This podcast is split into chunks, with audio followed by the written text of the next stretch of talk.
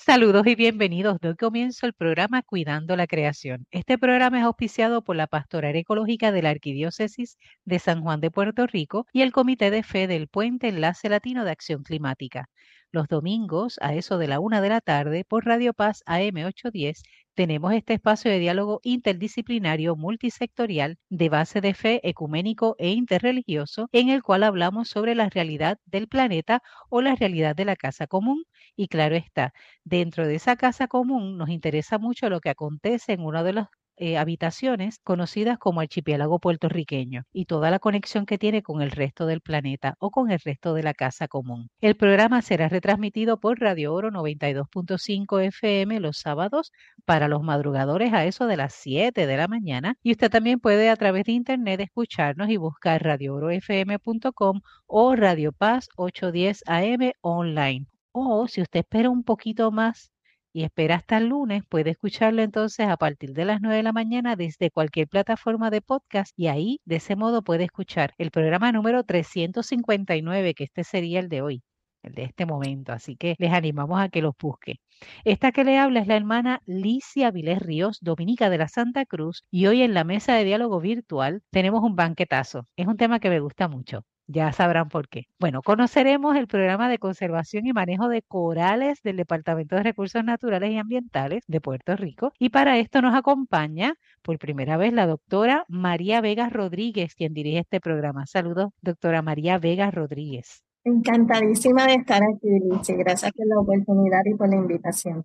Qué rico, qué bueno, pero no viene sola, viene acompañada por la becaria nacional del programa de manejo de corales, quien es Ashley Pérez Gómez. Saludos, Ashley. Saludos, bien alegre de estar aquí con ustedes hoy.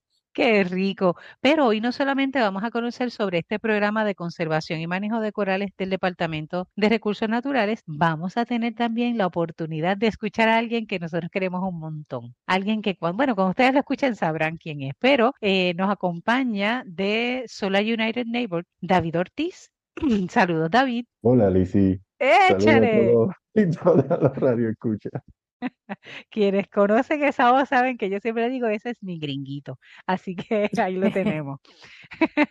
ese es David Ortiz, que hoy nos va a hablar sobre un tema, ¿verdad? Importante. Le hemos dado el espacio eh, y vamos a tener la oportunidad de conocer lo que, lo que nos anuncia, lo que nos hace tener en cuenta sobre este tema de los paneles fotovoltaicos y demás. Así que ya, ya lo escucharemos. Pero dentro de estas personas también está Jacqueline Torres Mártir, a quien le damos la bienvenida. Saludos, Jackie. Saludos, hermana Lisi, encantada de verte nuevamente, David, que hace un tiempo, ¿verdad? No, no teníamos tu compañía. Y bienvenida Ashley y María a este tema que a la hermana Lisi le encanta.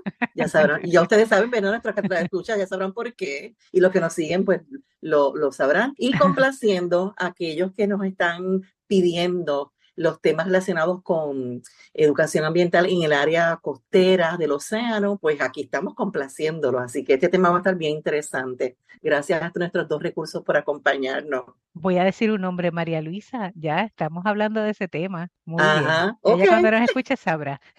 Sí. Bueno, y ya María y Ashley sabrán porque a mí me gusta mucho el tema. Bueno, eh, como les dije, vamos a tener un espacio primero con David Ortiz. En este caso, eh, David quiere hacernos un anuncio eh, de un programa que el Departamento de Vivienda de Puerto Rico ha anunciado recientemente. Cuéntanos, David. Hola, Lizzy. Pues gracias por darme el espacio a ti y a Jackie.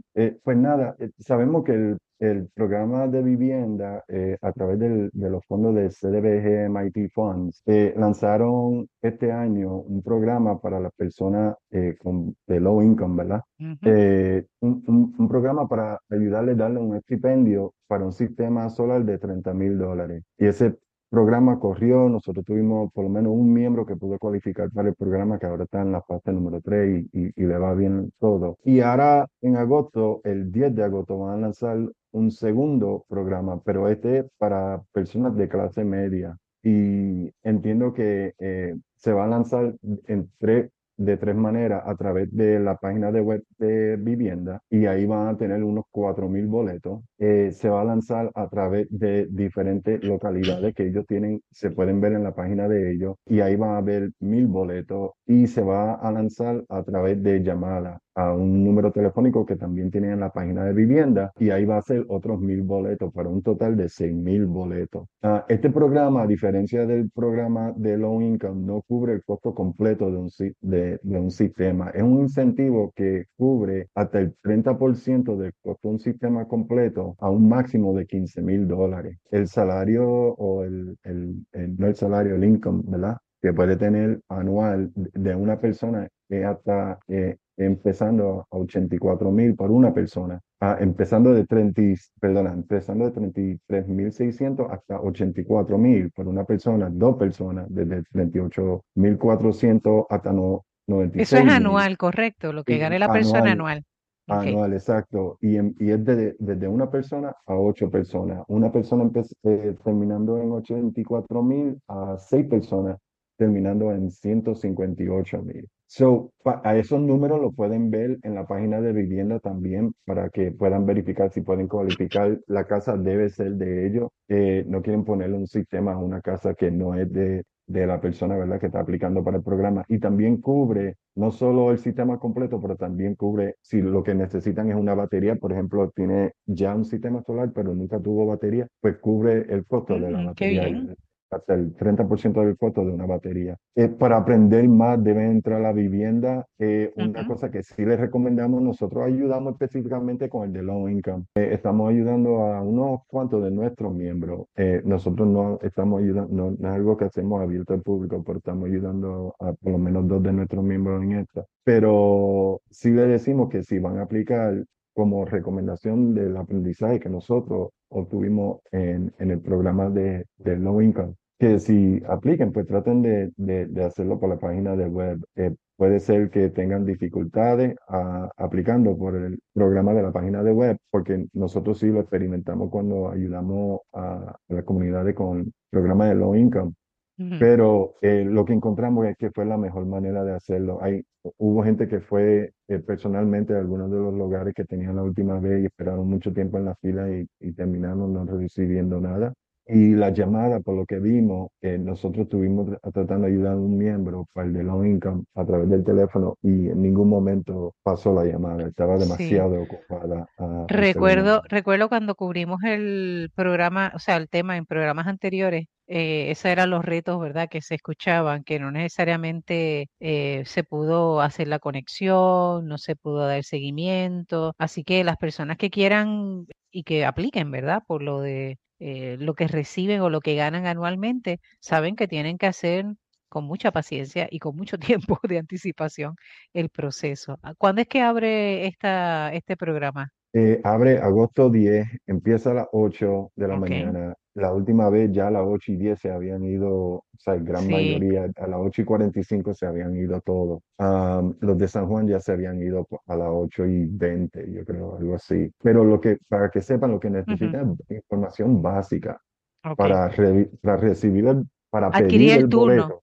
Para adquirir el turno para un boleto, lo único que necesitan es información básica. Tu nombre, tu primer nombre, tu apellido, tu teléfono, tu correo electrónico y después confirmar ese correo electrónico y el, y el pueblo donde está la propiedad. Todo el resto de la información se puede entrar poco a poco, pero esa información inicial es lo que te da en verdad eh, la información para el boleto y después tú pones la, la dirección y, y, vas contestando el resto de la, de, la, de la información. A lo mejor funcione, a lo mejor no va a funcionar, no, no queremos, ¿sabes?, subir la expectativa a las personas, pero está la oportunidad y deben tratar eh, lo, lo, que puedan para conseguirlo si están interesados en un sistema. Ahora sí, una cosa bien importante, que lo último que les digo, es que para tener el beneficio deben tener un contrato ya antes de esa fecha. ¿Cómo con un contrato? Un contrato con una compañía. Eso es lo que ah. requiere vivienda. Vivienda requiere que tengan un contrato con una compañía solar ya eh, en el proceso gestionado. Pero lo que deben hacer es conseguirse una compañía que no, o sea, no lo aten a ese contrato en el caso de que no se dé el beneficio y ustedes creen que no puedan,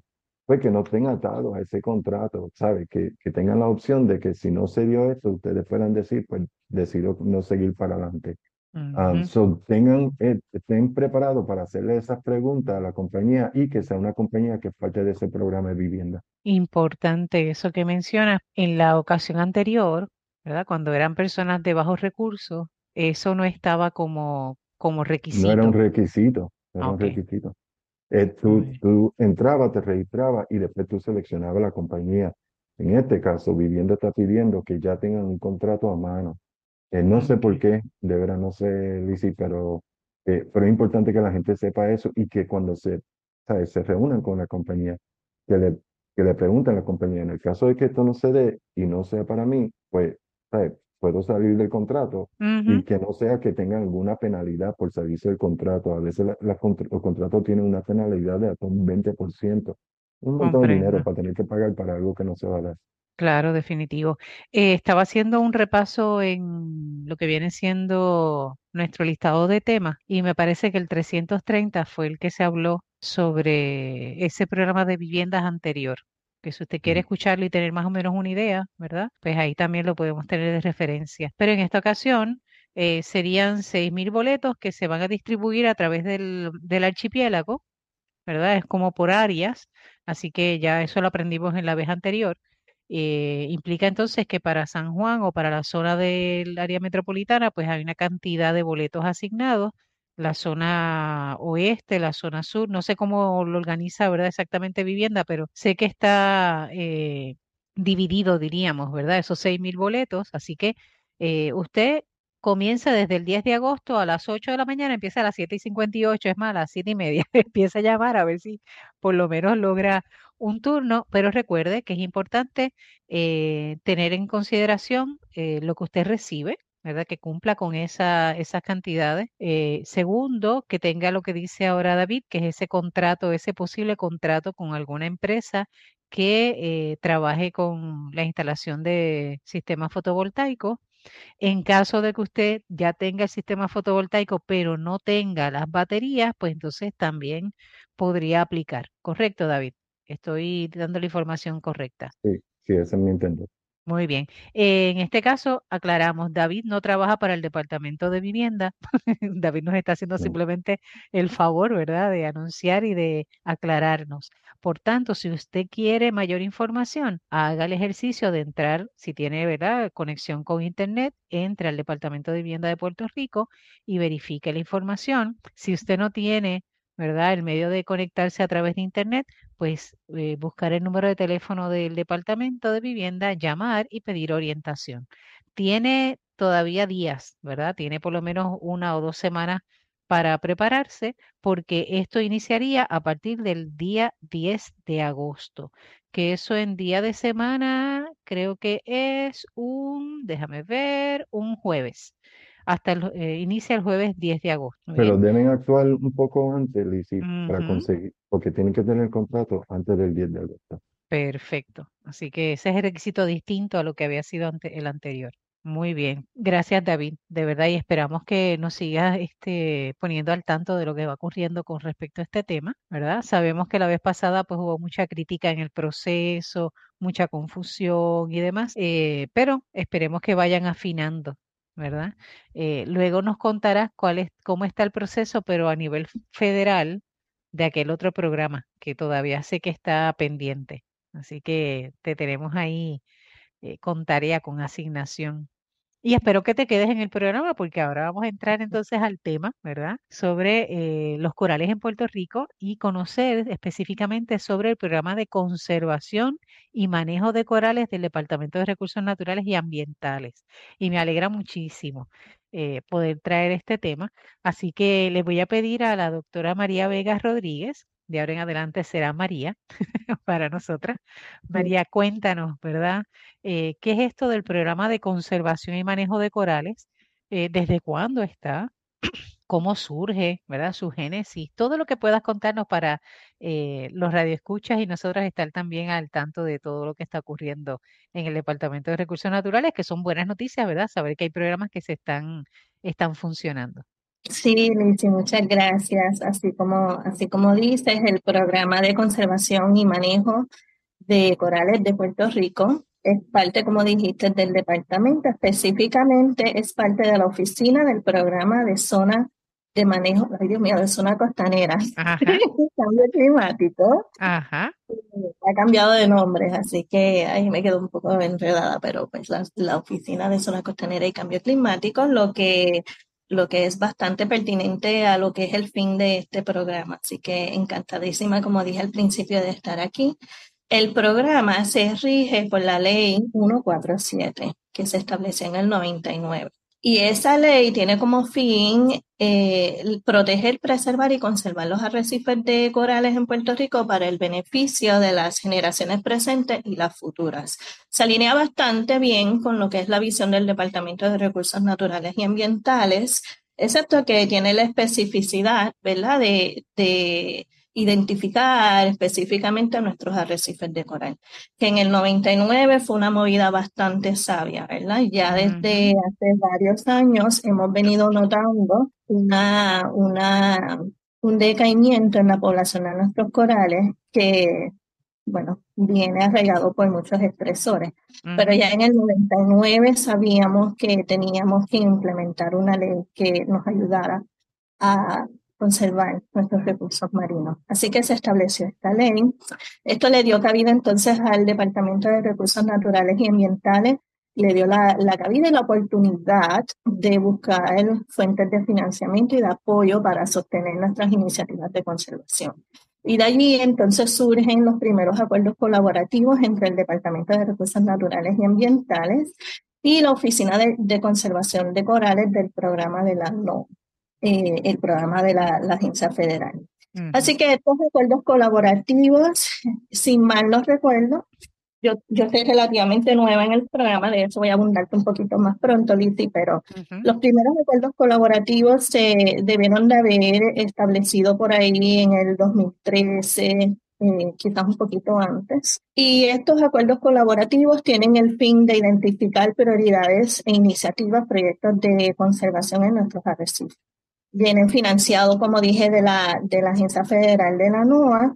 Y a través de los años, desde que se establecieron los primeros acuerdos colaborativos, se han apoyado en Puerto Rico a través del Programa de Conservación y Manejo de Corales, iniciativas que tienen que ver como con creaciones de planes de manejo de cuentas hidrográficas, eh, proyectos de educación y alcance, que de allí surge la Semana de Arrecifes de Coral, que pronto hablaremos en esta, en esta en este podcast, surgen esfuerzos de, de, restauración, son los esfuerzos más recientes que estamos haciendo en nuestros arrecifes, ya como la próxima movida, ¿verdad?, hacia el futuro de lo que tenemos que, que empezar a trabajar. Así que el, el programa pretende apoyar iniciativas de, de visión holística, ¿verdad?, que, porque tenemos el entendimiento de que somos una isla y todo lo que ocurra, aunque ocurra en la montaña, eventualmente llega al mar. Así que desde la perspectiva de que tenemos que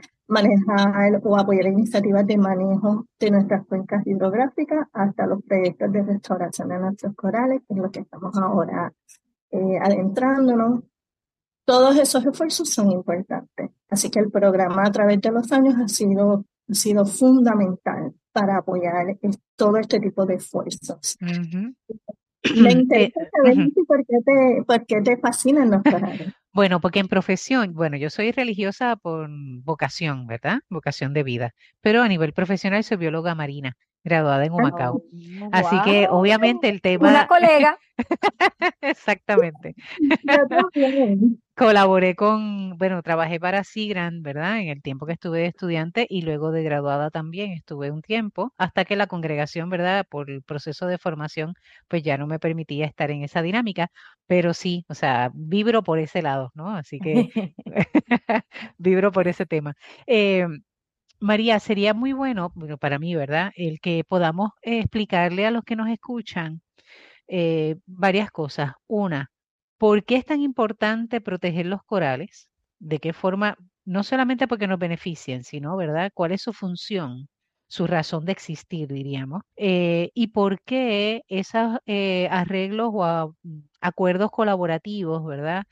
como mencionas, que se han eh, visto desde la montaña, todo lo que se puede hacer desde la montaña hasta la costa, ¿verdad? Bueno, hasta el océano, ¿no? Pero por lo menos hasta la costa. ¿Por qué son vitales? ¿Verdad? O sea, eh, para que la gente pueda ir entendiendo, no solamente porque se hable del tema, porque a mí me gusta, no, me encanta, obviamente, pero hay una razón de ser, ¿verdad? Son importantes. Los corales son los menos que vemos, entre comillas, ¿verdad? Pero son los más que, los más que necesitamos como, como archipiélago. Cuéntanos. Claro que sí, pues mira, voy a comenzar mencionando, eh, contestando quizás la pregunta de por qué son importantes nuestros arrecifes de coral. Y en las áreas costeras, nuestros arrecifes de coral son sumamente importantes. Primero porque, porque son estructuras subacuáticas que albergan una biodiversidad increíble, ¿verdad? Son, son, los corales son, a mí me fascinan. También de ahí de un Macao, me encanta. Porque me parece que son como los animales más fascinantes que existen en el planeta en estos momentos, porque ciertamente son animales, son animales, pero son animales que desarrollan estructuras permanentes en un solo lugar y entonces trabajan en equipo brutalmente. O sea, este animal pólipo se une con este otro y con este otro y con este otro y de repente forman una estructura subacuática increíble con unas dimensiones que, o sea, si yo fuera un pececito quisiera vivir ahí y si fuera un pececito quisiera vivir ahí. Entonces, por esa misma funcionalidad ecológica, entonces albergan una alta biodiversidad. A nosotros nos funciona muchísimo también, ¿verdad? Porque esa tridimensionalidad nos sirve a nosotros de protección, ¿cierto? Cuando llegan los huracanes, que ahora eh, Supongo que la radioaudiencia con este podcast está muy alerta a estos asuntos del cambio climático, de lo, fuerte que se están haciendo los, huracanes, las tormentas. Los corales sirven de protección porque son esa primera barrera, ¿verdad? De, de, los, que, los que están ahí, los que son nuestros soldados de fila y, y aguantan el embate de la marejada y del viento. Entonces, nos sirven a nosotras en las zonas costeras de protección como albergan mucha biodiversidad, entonces también nos sirven como comida, ¿cierto? Entonces podemos ir a los arrecifes a agarrar eh, peces. En nuestro supermercado.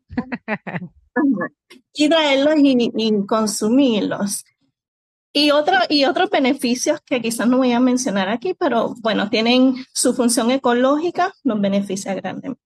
Así que es de gran importancia, de gran importancia y preocupación eh, e importancia conservar estos sistemas marinos. La siguiente pregunta que me hiciste, Lizzie, es respecto a los acuerdos colaborativos. Correcto. Entonces, este, ahorita, por ejemplo, en los, en los acuerdos colaborativos más recientes, que es con los que he trabajado yo, hemos apoyado esfuerzos de, primeramente, uno de nuestros esfuerzos más importantes es el apoyo y el sostenimiento de un programa de monitoreo de corales. Tenemos 42 estaciones de arrecifes de coral que se monitorean anualmente alrededor de toda la isla. No siempre fueron 42. Este programa se estableció en 1999, ahí de la mano con la ley 147, ¿verdad? Con el entendimiento de que, ok, tenemos que poner esta ley en pie para poder sostenernos, ¿verdad? Y tener algo que nos ayude a, sostener esfuerzos de conservación, pero también vamos a implementar un programa de monitoreo que podamos mirar todos los años para así ver el cambio poblacional. Eh, en manejo usamos esa información para determinar esas cosas, ¿verdad? Pero cómo están cambiando los corales a través del tiempo y a través de los diferentes espacios alrededor de toda la isla y qué información nos dice eso. Entonces, este programa de monitoreo de corales que se estableció en el 99 es posiblemente uno de los más, si no el, el programa de monitoreo de corales más bien del Caribe, que aún se sostiene y sigue vivo por los acuerdos colaborativos que tiene el departamento con la NU. Porque eso es una tarea programática de nuestros acuerdos y todo, con cada ciclo de acuerdos colaborativos, financiamos eh, el obtener y colectar los datos que nos ayudan a enriquecer ese dataset, que ya muchísima información nos está dando, porque estamos monitoreando los mismos lugares desde 1999. Así que eso es un apoyo, sí, eso es uno de los proyectos más grandes, pero también eh, apoyamos esfuerzos. En los últimos años nos hemos movido mucho a lo que es los esfuerzos, los esfuerzos de respuestas a emergencias. Y desafortunadamente las emergencias se están viendo cada vez más frecuentemente, ¿verdad? ¿Qué define una emergencia en el caso del de, programa? Buena pregunta. En el caso del programa tenemos eh, dos, un, digamos, un tipo de, definimos emergencias como esas que pueden surgir de eventos naturales como con alta energía oceánica, como marejadas fuertes, tormentas tropicales o huracanes. Esa es una, esa emergencia se definió bastante bien después del huracán María. Me imagino. Yo no trabajaba en el departamento cuando el huracán María estaba terminando, actually había terminado mi doctorado, estaba en, en, en Florida en el momento, pero todos vivimos huracán María. O sea, yo desde Florida lo viví también. Eh, y entonces eso, ese, ese huracán y el daño que ocasionó en nuestros arrecifes hizo que hizo, provocó una movilización increíble de las diferentes agencias federales. El Departamento de Recursos Naturales lideraba estos esfuerzos y fuimos capaces de juntar a las diferentes organizaciones ambientales, eh, agencias federales, para definir bien y de manera sistemática cómo debería ser una respuesta a una emergencia como un huracán.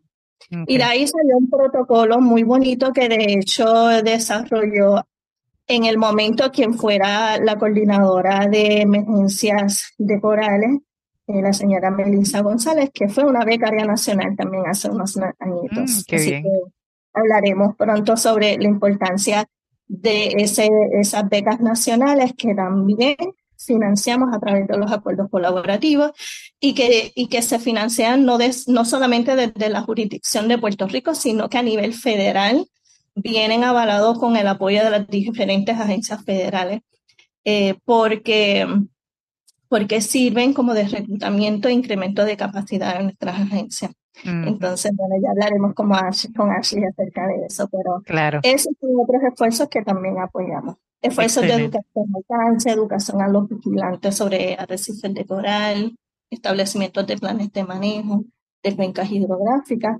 particularmente en la cuenca de Guánica, que es una cuenca que se ha elevado a nivel nacional también como una cuenca prioritaria para la cual ahora estamos desarrollando una estructura de gobernanza interagencial para que nos ayuden con lo que es el manejo de las descargas y los asuntos prioritarios de una cuenca hidrográfica como la de Guanica. Así que hay vida, qué bueno. Tenemos de todo. Excelente.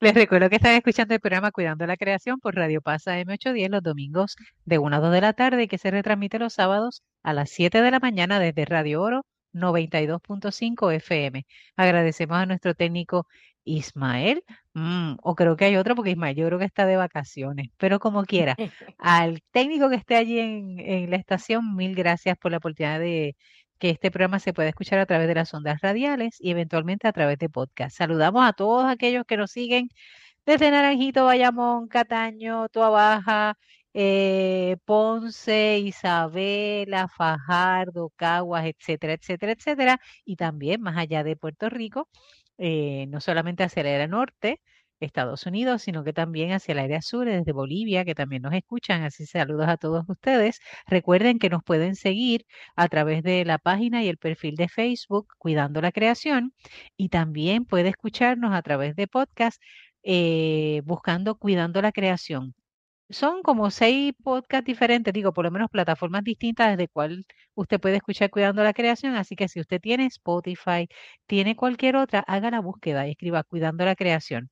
Y si quiere escuchar o volver a escuchar este programa, específicamente el de hoy, pues sería el número 359. Sí, quiere decir que tiene 358 eh, programas adicionales en esa audioteca para que pueda entretenerse, ¿verdad? Que se le fue el sueño escucha Cuidando la Creación. Y ahí se conecta y aprende un poquito más y reconoce, una oportunidad para reconocer cuánto se está realizando en Puerto Rico en el tema ambiental desde diferentes aspectos desde el aspecto educativo, científico, política pública, incluso desde el aspecto espiritual, ¿no bien? Porque hay temas espirituales, ¿verdad? Conectados con el ambiente.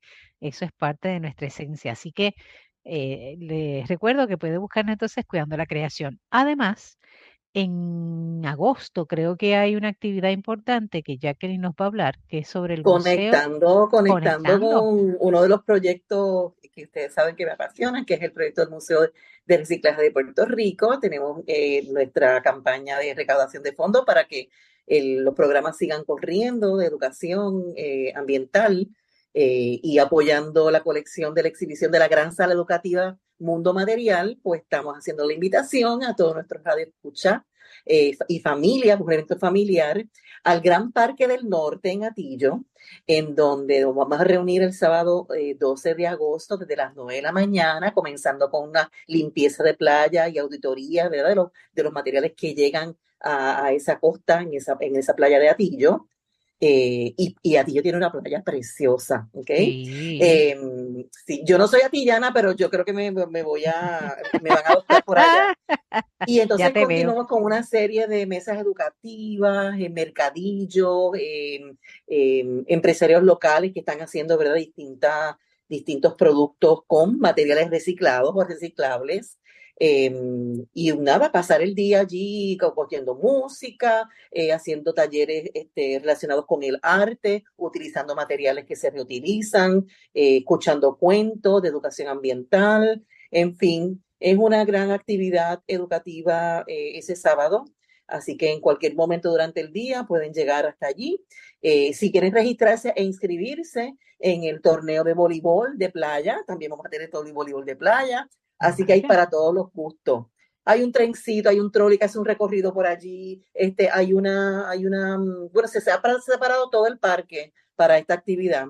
Así que les espero, les esperamos el 12 de agosto en el Gran Parque del Norte de Atillo, desde las 9 de la mañana hasta las 4 o 5 de la tarde más o menos que va a empezar a caer el sol y de ahí pueden sentarse en una silla que hay ahí en la playa ahí bien grandota con la bandera de Puerto Rico y se pueden tomar sus fotos, este, en fin, es una propiedad hermosa, hermosa que la administración municipal eh, mantiene con mucho cariño. Qué bien, excelente. Y sé que David tiene, ajá, ahí vas a decir algo, David. disculpa. Ah, ponemos a David. David, creo que tienes un anuncio para la gente de dónde? Sí, bien rápido. Eh, la gente de Trujillo Alto y Río Piedra en San Juan, eh, específicamente Río Piedra, porque hasta ahí es que llega como que la, la línea de, de, de capacidad. Eh, en, en este domingo 23 de julio a las 3 de la tarde en el Centro Comunal Norte de Venus Garden va a haber una sesión informativa de cómo funcionan los los sistemas solares, cuáles son los beneficios, cuáles son eh, lo, eh, los incentivos federales que se están ofreciendo y cualquier pregunta que tengan pueden ir ahí. Es de una hora nada más.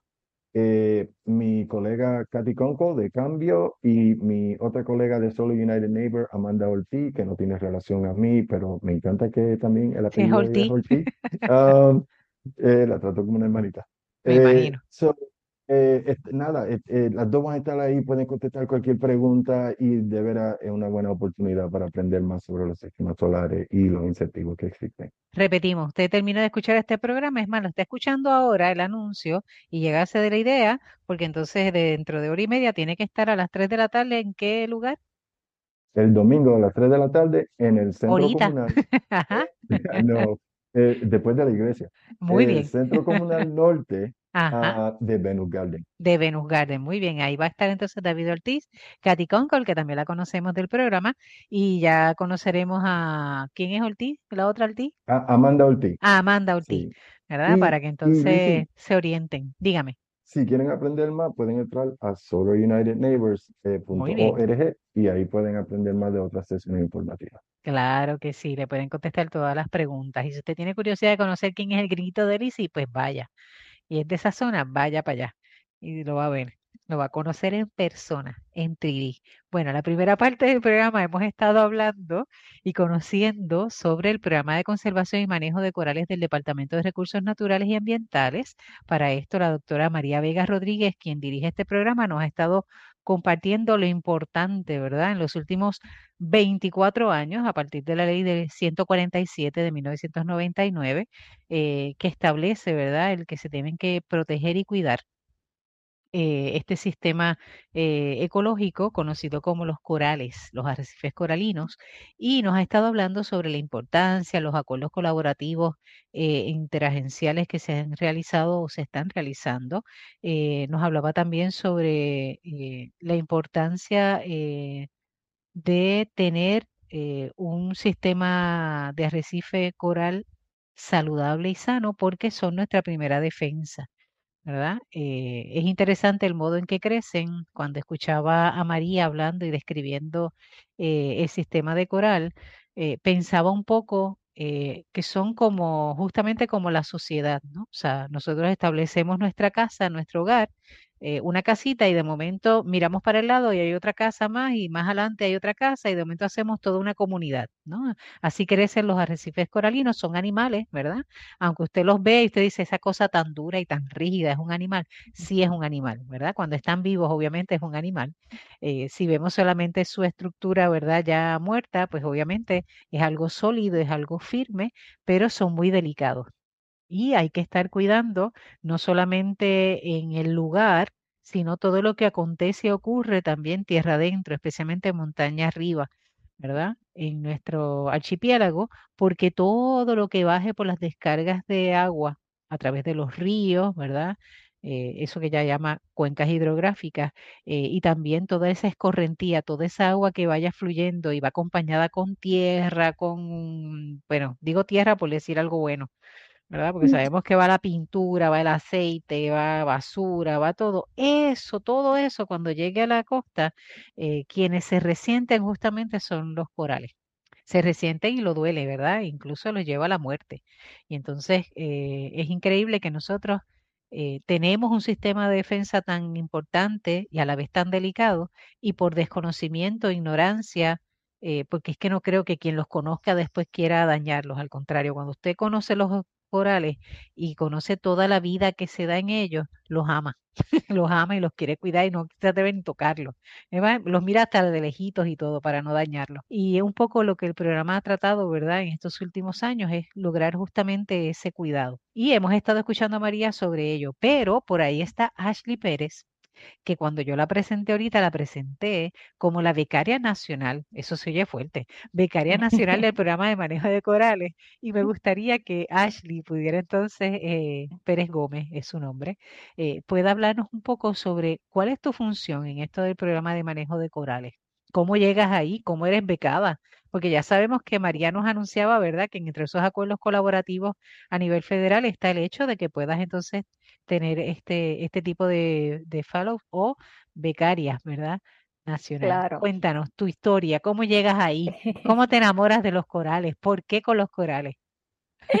Bueno, pues em, yo soy científica ambiental, eh, siempre he estado fascinada por el mar eh, y por los ecosistemas en general y Puerto Rico es hermoso, así que desde, desde que eh, eh, comencé a hacer mi bachillerato y antes de eso eh, siempre quería trabajar en, la conservación y el manejo de todos los ecosistemas presentes en Puerto Rico y alrededor del mundo. el mar siempre me ha llamado de alguna forma u otra eh, en otros proyectos que he trabajado, he trabajado de la mano con los arrecifes de coral, pero es la primera vez que estoy inmersa en los arrecifes de coral y en la conservación y en trabajar con, con muchas personas, eh, colegas, manejadores y científicos que se dedican día a día a estar eh, rescatando, conservando y manejando este ecosistema que es tan vital para nosotros. hace un año eh, solicité para ser parte de, esta oportunidad. Eh, ahora mismo el fellowship está cambiando el nombre y se llama el Susan L. Williams Fellowship. Eh, solicité para esta oportunidad y esta oportunidad es una colaboración entre la NOAA, la Universidad Nova Southeastern University en Florida, que tienen una, un instituto oceanográfico y los gobiernos de cada jurisdicción alrededor de los Estados Unidos que tienen arrecifes de coral. y estas jurisdicciones son Guam, Hawái, American Samoa, las Islas Vírgenes, Puerto Rico y Florida. Creo que mencioné las siete. Creo que sí. Así, que nada, yo siendo puertorriqueña solicité para eh, ser parte de, esta iniciativa en Puerto Rico y me, quedan, eh, me queda hasta abril para participar de, este fellowship. Eh, o sea que te van a sacar el juguito de aquí a abril. Qué bien, muy bien, importante. mis proyectos principales como parte de, de esta oportunidad son la planificación de la Semana de Arrecifes de Coral, que vamos a estar hablando sobre esta semana principalmente hoy, y también eh, la creación y la ejecución de un programa de ciencia ciudadana, que les voy a mencionar un poco eh, luego de qué se trata todo esto. Muy bien. Hablamos, bueno, eh, conocemos el programa justamente de Jacqueline, ¿verdad? Es la que entra en experiencia sobre lo de la Semana de los Corales. así que sé lo que ella me dijo. sé exactamente lo que ella me dijo y posiblemente quienes nos escuchan saben menos que yo. Así que háblanos sobre ese programa. Ok, pues les voy a contar ahora mismo. Anualmente la Semana de Arrecifes de Coral se dedica a destacar los ecosistemas coralinos alrededor de Puerto Rico. Eh, también es una oportunidad para destacar los esfuerzos y las colaboraciones que conservan, protegen y manejan este recurso tan importante. Eh, es una iniciativa que lleva eh, básicamente el, el, programa de conservación y manejo de arrecifes de coral del Departamento de Recursos Naturales y Ambientales, siendo el anfitrión de ella por los pasados años. Eh, y es básicamente, como les conté, en, colaboración con entidades ambientales que hacen la labor de conservación de los corales de Puerto Rico y del Caribe también, porque este año estuvimos colaborando eh, con The Nature Conservancy en República Dominicana. Ellos también ofrecieron eh, unos talleres comunicando muchos de los trabajos que hacen en, República Dominicana también. Este año la semana fue maravillosa, logramos eh, planificar y ejecutar más de 50 eventos alrededor de toda la isla y todo esto se da gracias a estos colaboradores, estas organizaciones sin fines de lucro que a través de todo el año trabajan directamente en la conservación de los arrecifes de coral. Eh, ellos durante la semana que se llevó a cabo del 4 de junio al 10 de junio, planificaron una serie de eventos desde eh, limpiezas de costas eh, hasta monitoreos de, agua, eh, charlas virtuales.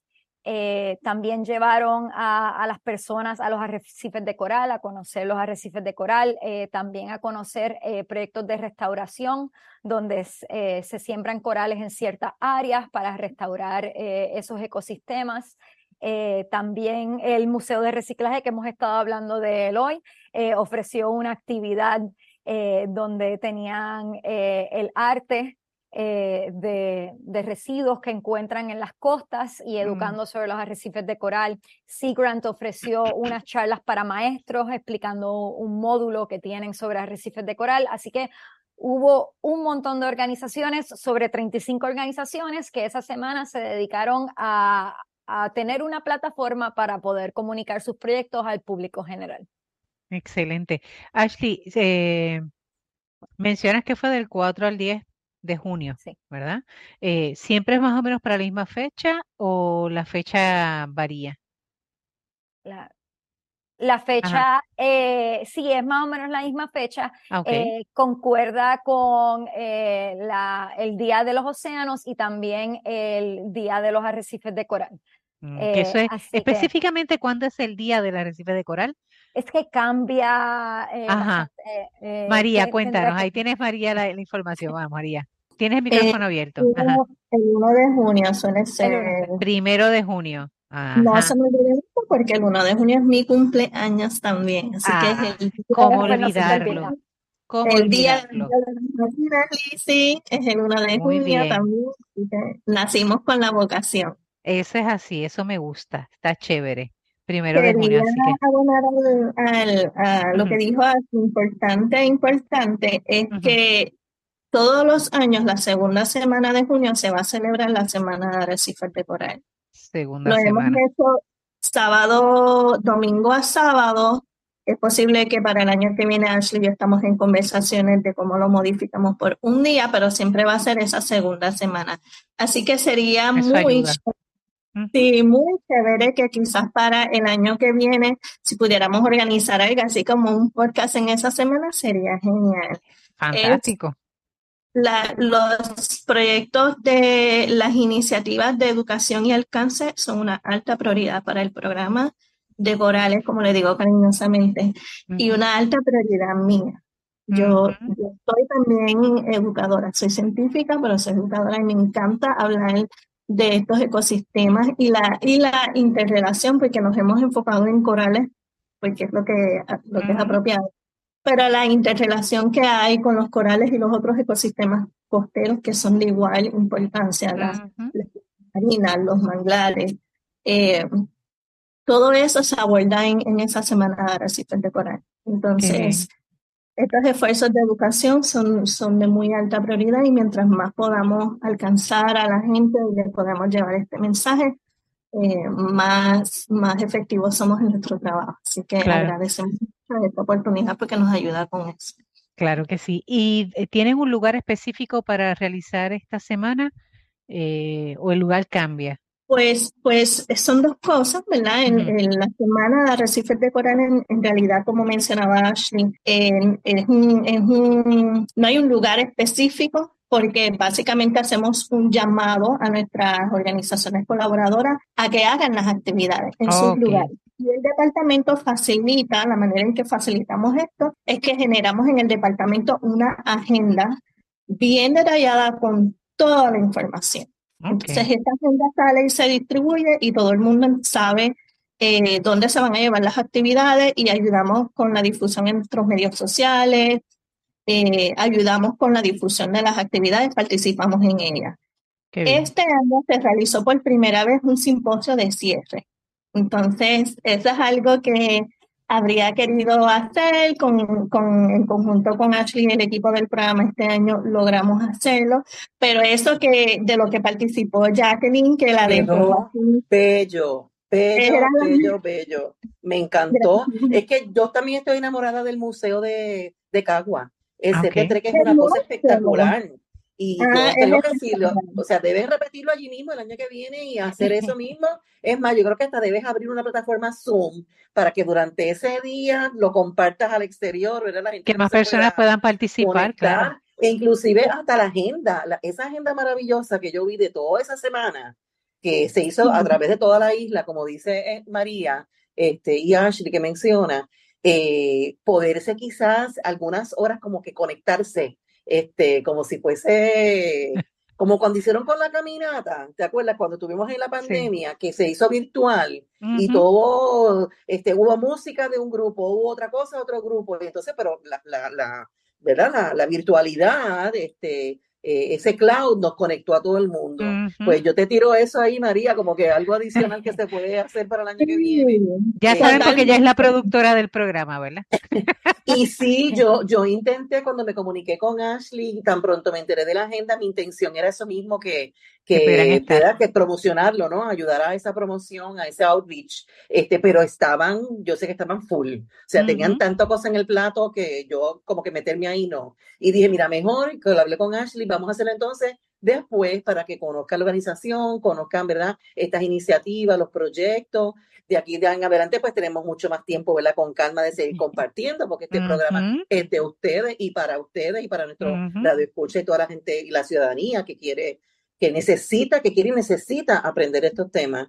Em, o sea que tenemos todo el tiempo, ¿verdad? De, de, duración del, de, de, agenda, ¿no? Del año, hasta que volvamos otra vez el año que viene, en junio, pues a hacer una, una maravillosa agenda de, estos proyectos y comunicar. Em, y entonces hacer la promoción, ¿verdad? Ayudarles a la promoción eh, para que más gente todavía se una. pero sí, la verdad que están haciendo un trabajo espectacular. Qué bueno. Gracias. de trabajo, sí. Así es que no, o sea, ya la planificación para el año que viene empieza en los próximos meses, así que no, esperemos hasta junio para coordinar algo. Definitivo. No, ya sabemos que ya eso es en, ya para finales de mayo tenemos que estar ya conectados para empezar entonces a, conocer qué es lo que hay. Para principios del año que viene, disculpa, Melissa, ah, ¿verdad? Perdón. Sí, sí, porque ya vamos a empezar a hacer convocatorias tempranas en el año. Perfecto. Eh, María nos comentaba, en verdad, un poco hablándonos sobre el programa y lo que abarca, que hay 42 estaciones de monitoreo, ¿correcto? Son 42. Eso, eso cubre toda la isla. Toda la, la mayor parte de la isla. La mayor parte de la isla. ¿Qué zonas se nos quedan todavía así como un poco eh, sin monitorear?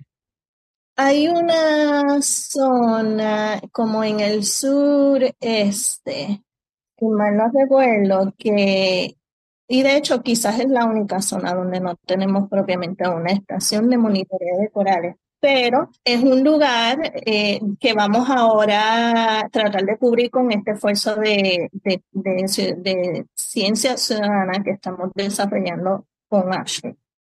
Así que esa, es la idea. La idea con ese esfuerzo es traer a la gente que como tú y como yo y, como quizás mi hija, Gaia Victoria, que es su nombre, eh, pueda ir y, mirar y decir, ah, mamá, mira, aquí hay un coral y mira, esto se ve así. Entonces, esos datos son, son importantes. La gente dice, no, yo qué puedo hacer. Tú puedes hacer muchas cosas. Tú puedes ir al arrecife y ver oye, aquí hay, aquí hay basura o aquí el coral no se ve bien y, comunicarse con nosotros y esa información para nosotros es muy útil, especialmente en áreas como esa área específica en, el sureste donde quizás no tenemos propiamente una estación de monitoreo. Así que por eso ese proyecto de Ashley también es muy importante.